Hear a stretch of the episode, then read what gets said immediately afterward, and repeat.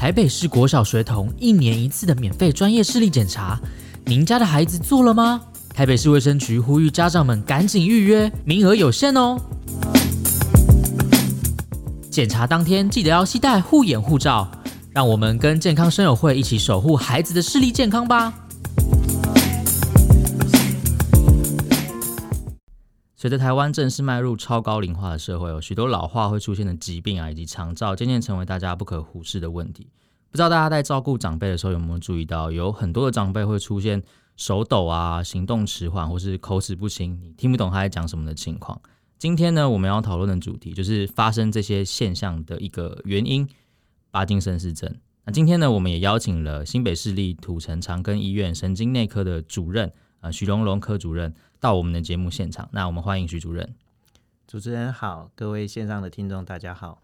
我是新北市立土城长庚医院神经内科徐荣荣主任。那神经内科对一般人来讲可能有一点点陌生哈。那神经内科主要看的疾病包括脑中风，还有神经退化的疾病，像是今天我们的主题巴金森，还有失智症啊。那另外常见的神经的疾病，比如说癫痫。手脚的麻、头痛，这些都是神经内科的范围。它跟我们所知道的另外一个疾病叫做精神科哦，神经科跟精神科不太一样。精神科主要是看的就是一些心理状态的问题，像是情绪低落啊、忧郁啊、暴躁啦、什么这些事情。但是神经内科是指我们看的疾病是从脑部发生病变而导致的这些现象。那其中，今天我们的主题巴金森病，就是因为脑部疾病所导致的一个现象。嗯哼，那首先想问徐主任是说，呃，巴金森氏症是一个什么样的一个疾病？对，巴金森病它其实是一个我们叫做神经退化的这个疾病，它的病的原因是一个神经退化。那么它是属于一种叫做动作障碍的疾病。为什么叫做动作障碍呢？这个病代表的意思是说，这个病人在一开始表现的时候，他的动作上面会有一些呃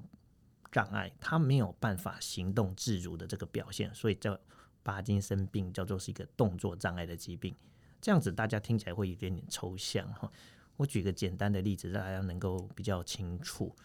巴金森病一开始的时候，他的表现包括从脸部。脸部我们正常的状况下会有很多脸部的表情啊动作，可是，在巴金森病的早期的时候呢，它开始就是会有面部的表情减少，所以就会有一种名称叫做扑克脸。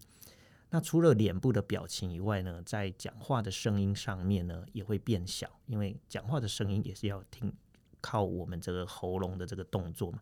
所以喉咙的动作不好的时候，讲话声音会变得模糊。甚至讲话的音量会变小。那除了脸部、喉咙以外呢，在肢体的上面也有明显的表现。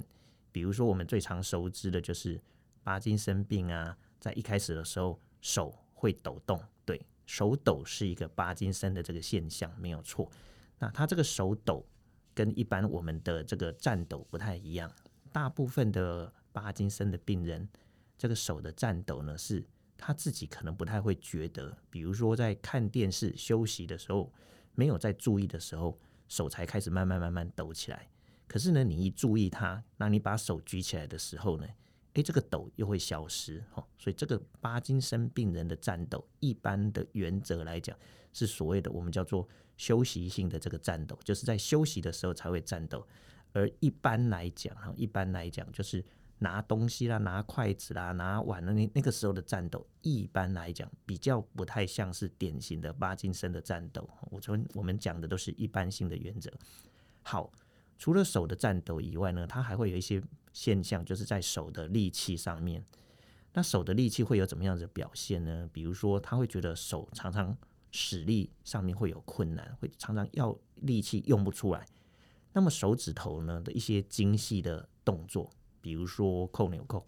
啊，比如说在写字上面会有问题，扣纽扣的上面呢，它常常纽扣呢，常常常是没有办法扣好。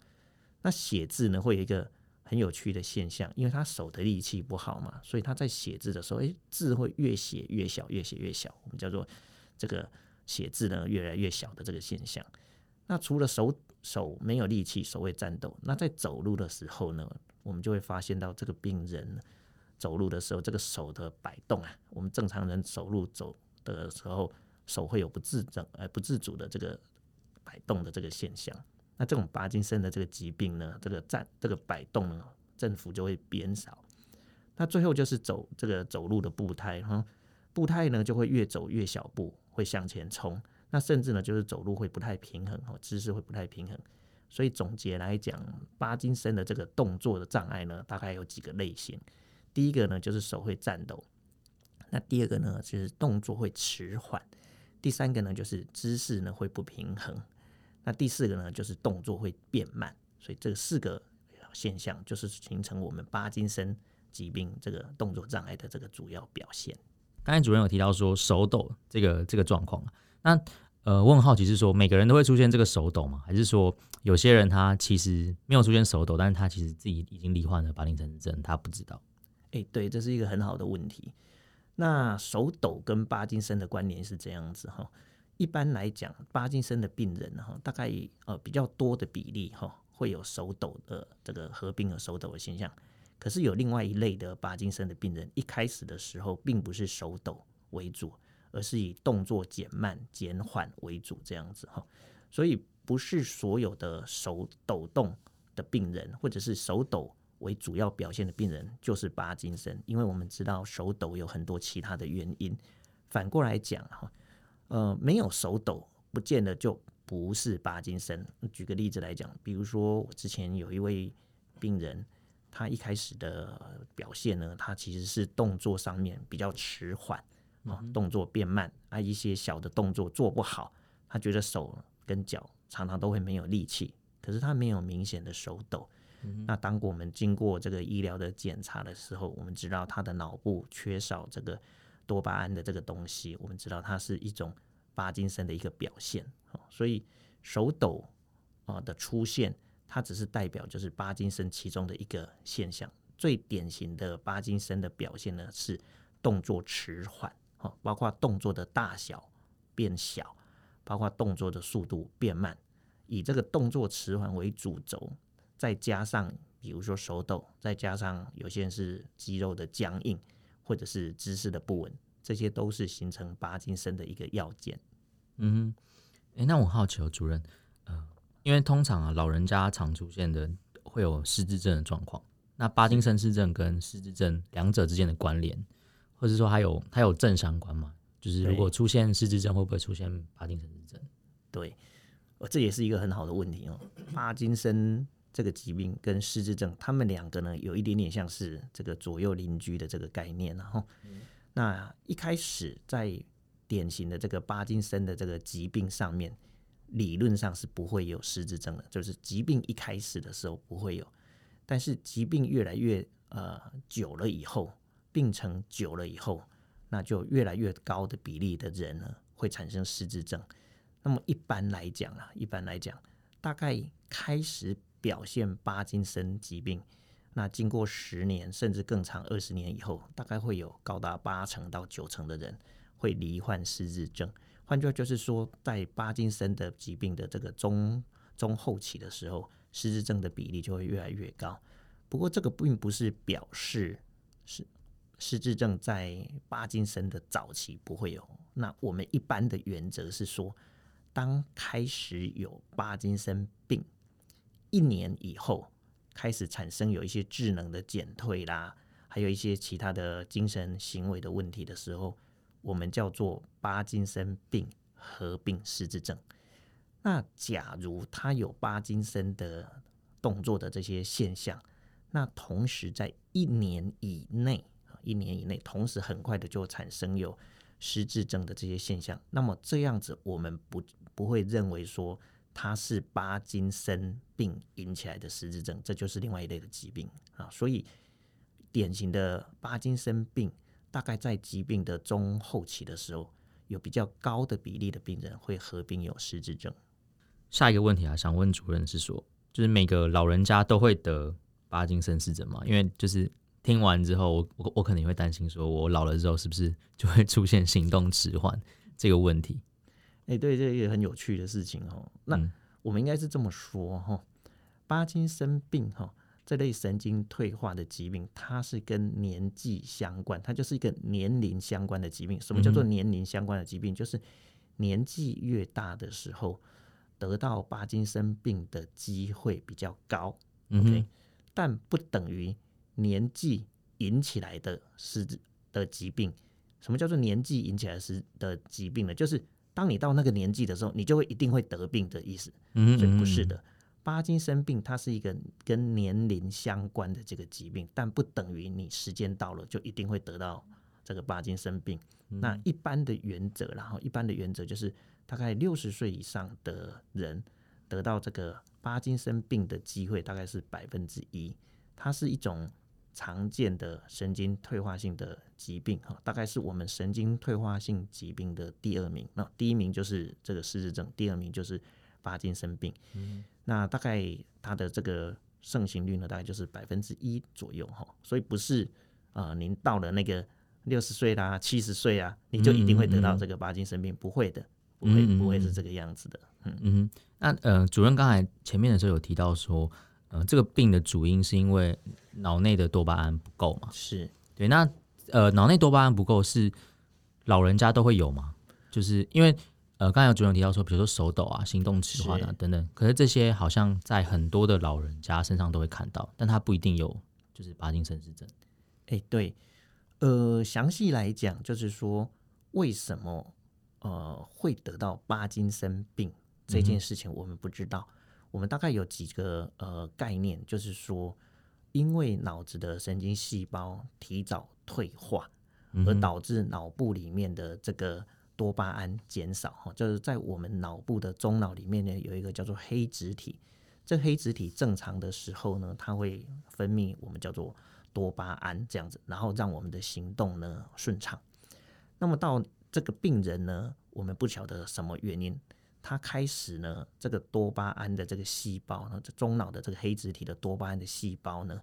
产生了这个一些病变了以后，它神经细这个多巴胺的细胞死亡。那到死亡到多巴胺的细胞少了大概百分之五十到百分之六十了以后，开始才会表现出有一些动作的这个症状。好，那为什么会？有些人得到巴金生病，有些人不会呢。坦白讲，我们不知道，我们只知道说可能有一些叫做危险因素，比如说呃农药，好，呃有农呃呃有接触过农药的病人，将来产生这个巴金森的这个机会相对来讲比较高一点点。那另外一个部分呢，大家可能也有听过哈，就是喝茶啦、喝咖啡啦，将来产生巴金森的机会稍微少一点点。那这个叫做危险因素，但是并不是因为农药而都导致帕金森这样子的现象，所以我们大概只知道，除了我们身体里面的基因的因素以外，还有一些环境的因素会产生呃变呃变化，让我们的身体会不会比较容易，或者是比较不容易产生帕金森这个疾病？嗯嗯，哎那。呃，像很多人呢、他可能听到说，哎、我罹患帕金森症，他就觉得哇，就是这是一个不治之症，然后接下来人生就完了。那呃，事实上，现在的医疗应该有很多药物可以来做使用。那我想知道说，嗯，目前的一个药物的解决方法是什么？哎、对，呃，事实上，帕金森病的药物治疗在最近的这这将近这二三十年来讲，其实进步的非常的多种，然后。事实上，帕金森病的药物的治疗选择非常的多。那第二个面向就是，帕金森病在早期的时候，药物治疗的效果其实相对来讲相当的不错。我们基本上至少在药物治疗上面有四大类的这个药物，可以治疗帕金森病。那第一类大类大家最熟悉的一类呢，就是所谓的佐多巴。那佐多巴呢，它是一种口服的药物，它的原理就是把这个多巴胺的这个前驱的物质，就是还没有变成多巴胺之前的这个这个是这个药物呢，吃到身体里面去。那经过这个肠胃道的这个吸收以后，到我们的血液，然后带到我们的脑子里面去。到我们的脑子里面去以后，转换成多巴胺，然后就是补充我们脑子里面多巴胺的不足来治疗帕金森这个病。嗯、那所以这是第一类呃最常用的左多巴这一类的药物。那第二类药物呢，我们叫做多巴胺的促进剂。什么叫做多巴胺的促进剂呢？我们刚刚讲到。这个左多巴到我们的脑子里面去以后，会变成多巴胺。那么这个多巴胺，它要从神经的一头分泌出来以后，它要连到下一个神经的细胞去，然后才会发生作用。那么多巴胺促进剂呢，就是到是脑子里面去以后，它直接去刺激下一个神经细胞，它就不用变成多巴胺这样子。哈，这个叫做多巴胺的促进剂，一样可以治疗这个帕金森病这样子。那第三类呢，就是 COMT 的抑制剂跟这个单胺氧化酶的这个抑制剂。那这两类的这两种药物，它最主要的作用叫做协助多巴胺的这个作用。因为我们这个多左多巴在我们的吃进去以后呢，它到肠胃道吸收会受到很多因素的这个影响。那么到了这个脑子里面去了以后，它其实啊有时候比较快的会被。这个代谢掉了，那么 COMT 的抑制剂跟这个单胺氧化酶的这个抑制剂呢，就是让这个多巴胺呢在脑子里面呢，它的这个工作时间哈，作用时间延长一点，那就可以撑得久一点这样子。那最后一类呢，就是所谓的这个抗乙烯胆碱的这个酶的药物。那抗乙烯胆碱的这个药物，那这个抗乙烯胆碱的药物就是用来我们来治疗这个我们叫做手抖、帕金森手抖的这些症状。所以基本上哈。基本上，帕金森的药物基本上就有这四类，然后用不同的呃药物的量组合来治疗帕金森这个疾病。嗯哼，刚才主任这样听呃讲，我听起来就是大部分现在用的药就是补充他脑内多巴胺的量嘛。对，没错，就是用各种方法把那个量就是拉起来这样子。对，哎、欸，那我很好奇哦，这些药物会有副作用吗？因为大家吃药 通常要吃那么久的时间，都会担心说长久下来会有什么副作用。哎，对，所以在帕金森病的这个治疗过程当中，哈，呃，这四类药物最常见的就是左多巴跟多巴胺的促进剂的的这个药物哈。左多巴的这个药物最常发生的副作用就是会引起肠胃道的不适，比如说恶心啊、呕吐啊。那第二类呢，就是会引起就是姿势性的低血压，就是病人最常讲的头晕啊、头昏眼花啊这类的症状。那其他的呢，就是包含就是说会有这个这个水肿的这些现象，所以左多巴这个药物最常发生的这个副作用就是肠胃道不适应的这个现象。那它常常会引起恶心、呕吐的这个不舒服的感觉。所以为了这个治疗这些不舒服的这个副作用，有时候在服用左多巴的时候会有一些技巧，包括就是说，第一个我们希望左多巴的吸收好一点嘛，我们就希望。吃左多巴的这个药物的时候，不要跟蛋白质的食物一起吃。换句话就是说，不要在饭后吃，因为这样子的话，左多巴在肠胃道的吸收不好。那第二个，如果我们要在饭中甚至饭前吃的时候，又怕会引起刺激肠胃道的时候，有些人就会再加上一个止吐的药物，让病人的这些副作用能够减少一点。嗯，那这个是多巴胺的这个。药物左多巴药物的副作用，那另外一类常见的药物就是多巴胺促进剂。哦，多巴胺促进剂的这个药物的副作用就另外呃一类，包括就是头晕、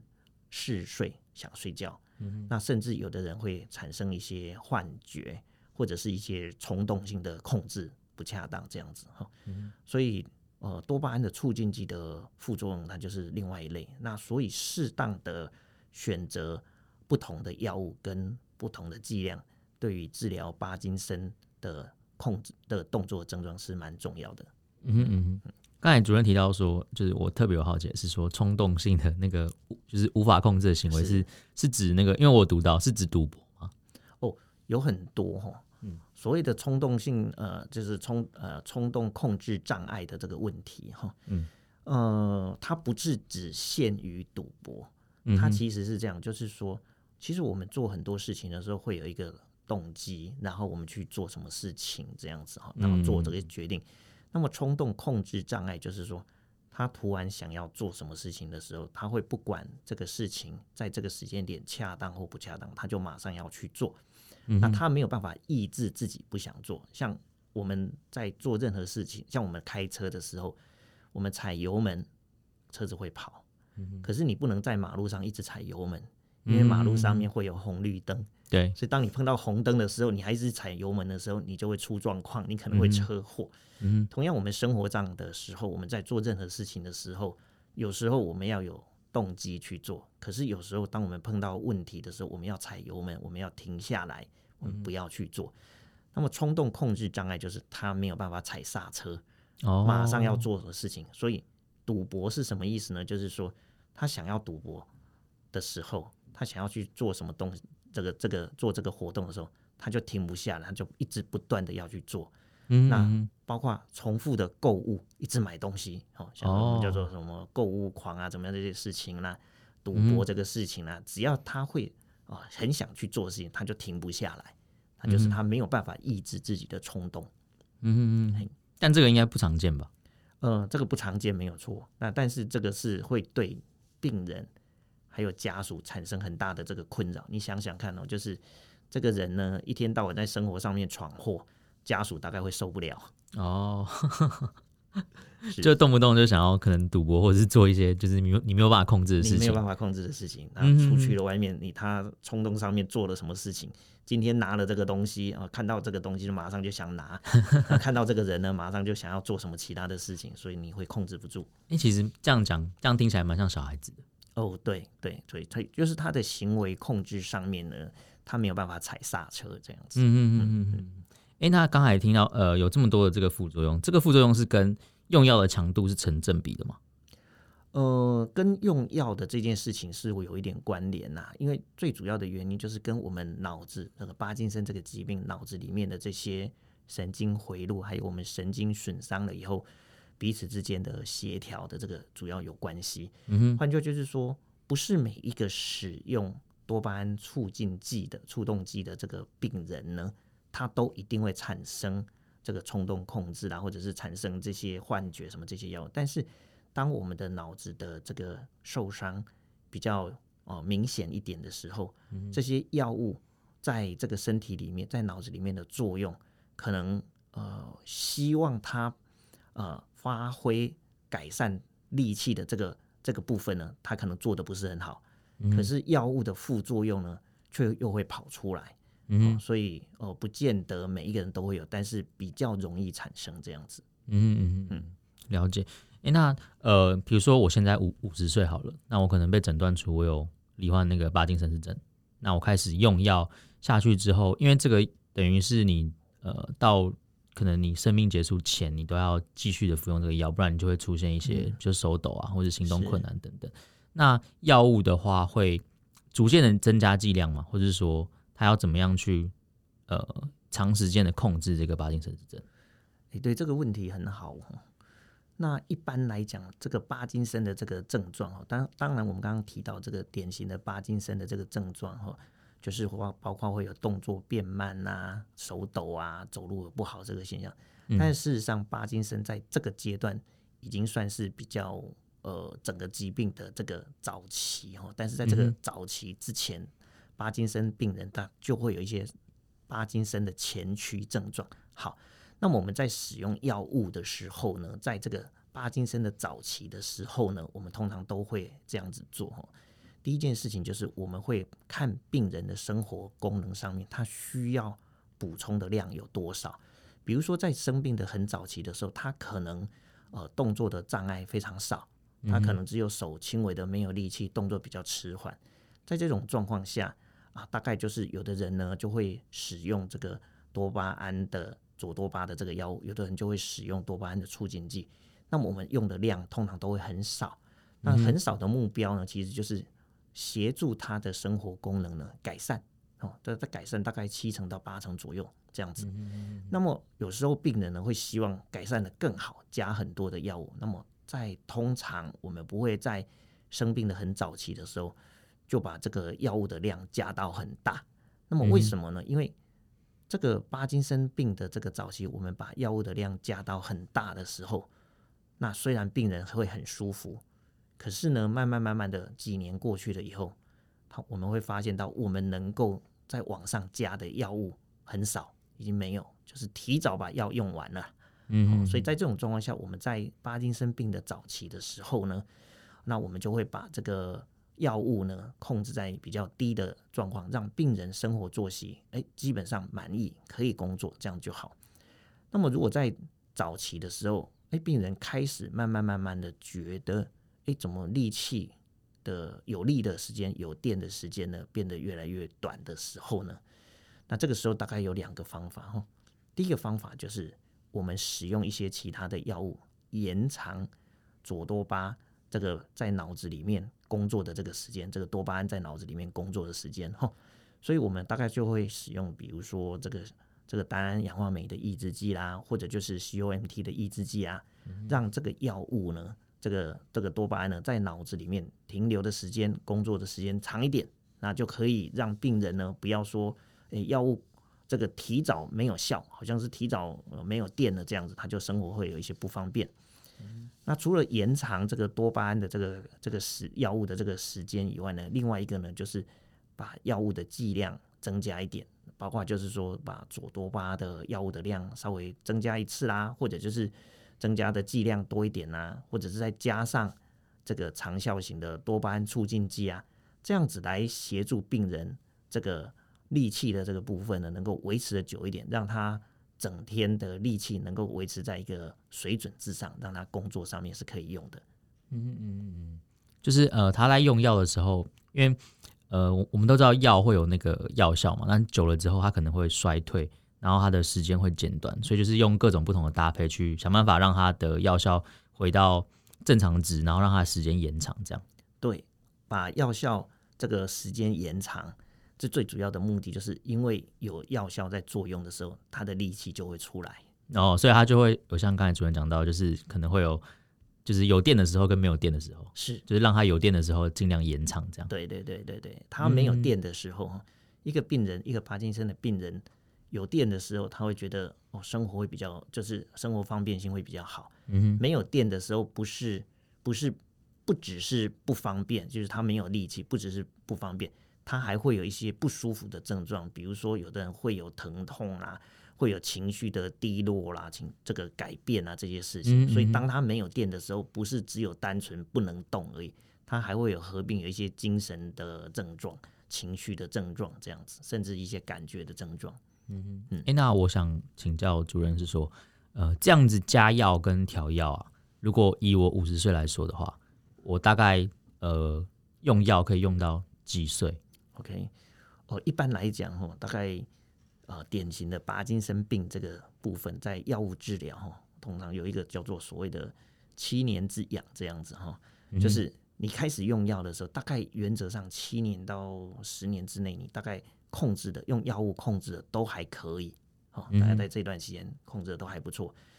那在这个呃药物使用过了以后，大概在经过这十年以以后呢，他可能就要搭配一些其他的，比如说不同的药物的治疗，然后那甚至有一些人在比较呃这个动作障碍比较早，就是动作的这个困难很早就是药就没有效的时候，嗯，那这种状况下可能就要借助其他的一些治疗方式，比如说我们刚刚呃之前呃可能有提过的，就是呃外科的这个手术治疗，比如说深部电极的刺激呀、啊。或者是一些呃这个疾病的这个呃这个外科的这个治疗方式，来改善这个动作的这个这个不好这样子。嗯嗯嗯嗯。所以其实也是可以呃延长蛮多的时间的，因为七年之后，然后可能加药，然后调一调，可能也就是十几二十年这样。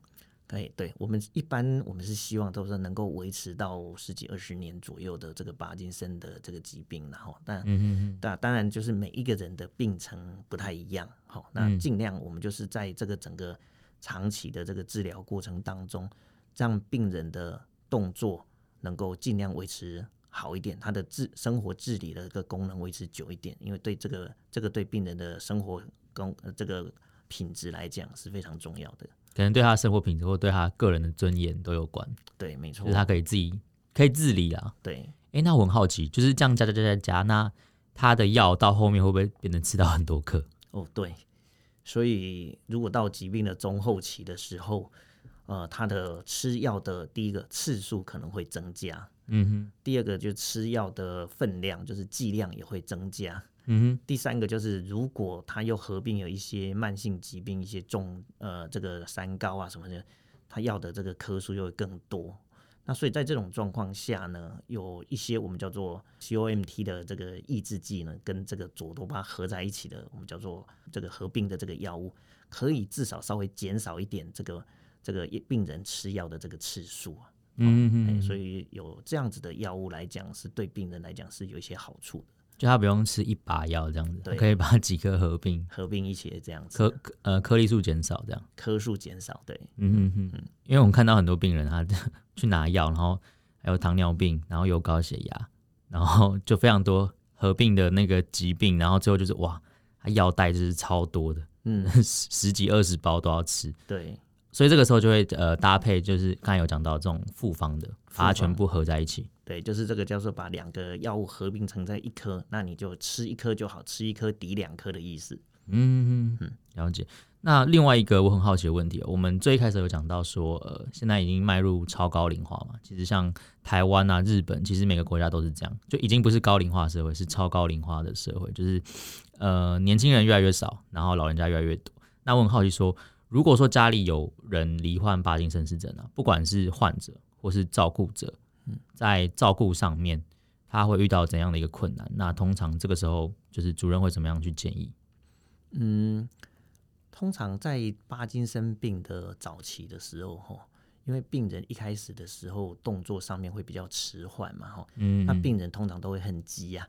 感觉上是就是他的手脚的动作。速度配合不上他自己脑袋想的这个速度，哦，所以他就会很急、很紧张、很焦虑。为什么他的肢体没有办法像以前这么灵活？嗯，啊，所以在这个状况下，在一开始的时候，我们会请病人哈，第一个就是降低他的这个焦虑啦，请他就是开始要这个修行一下哈，生活上面修行一下，把这个焦虑哈降低哈，让他的这个。要求自对自我的要求，还有速度的要求呢，要放慢一点。嗯，因为吼越焦虑的时候，他的动作会越差；他会越急的时候，他的动作越使不出来。这样子哈，他的情绪其实是会影响巴金森动作的这个表现。嗯，所以对病人来讲，他在这个阶段在早期的时候，他其实好的情绪控制的时候，他能够接受自己有这个巴金森这个病的时候，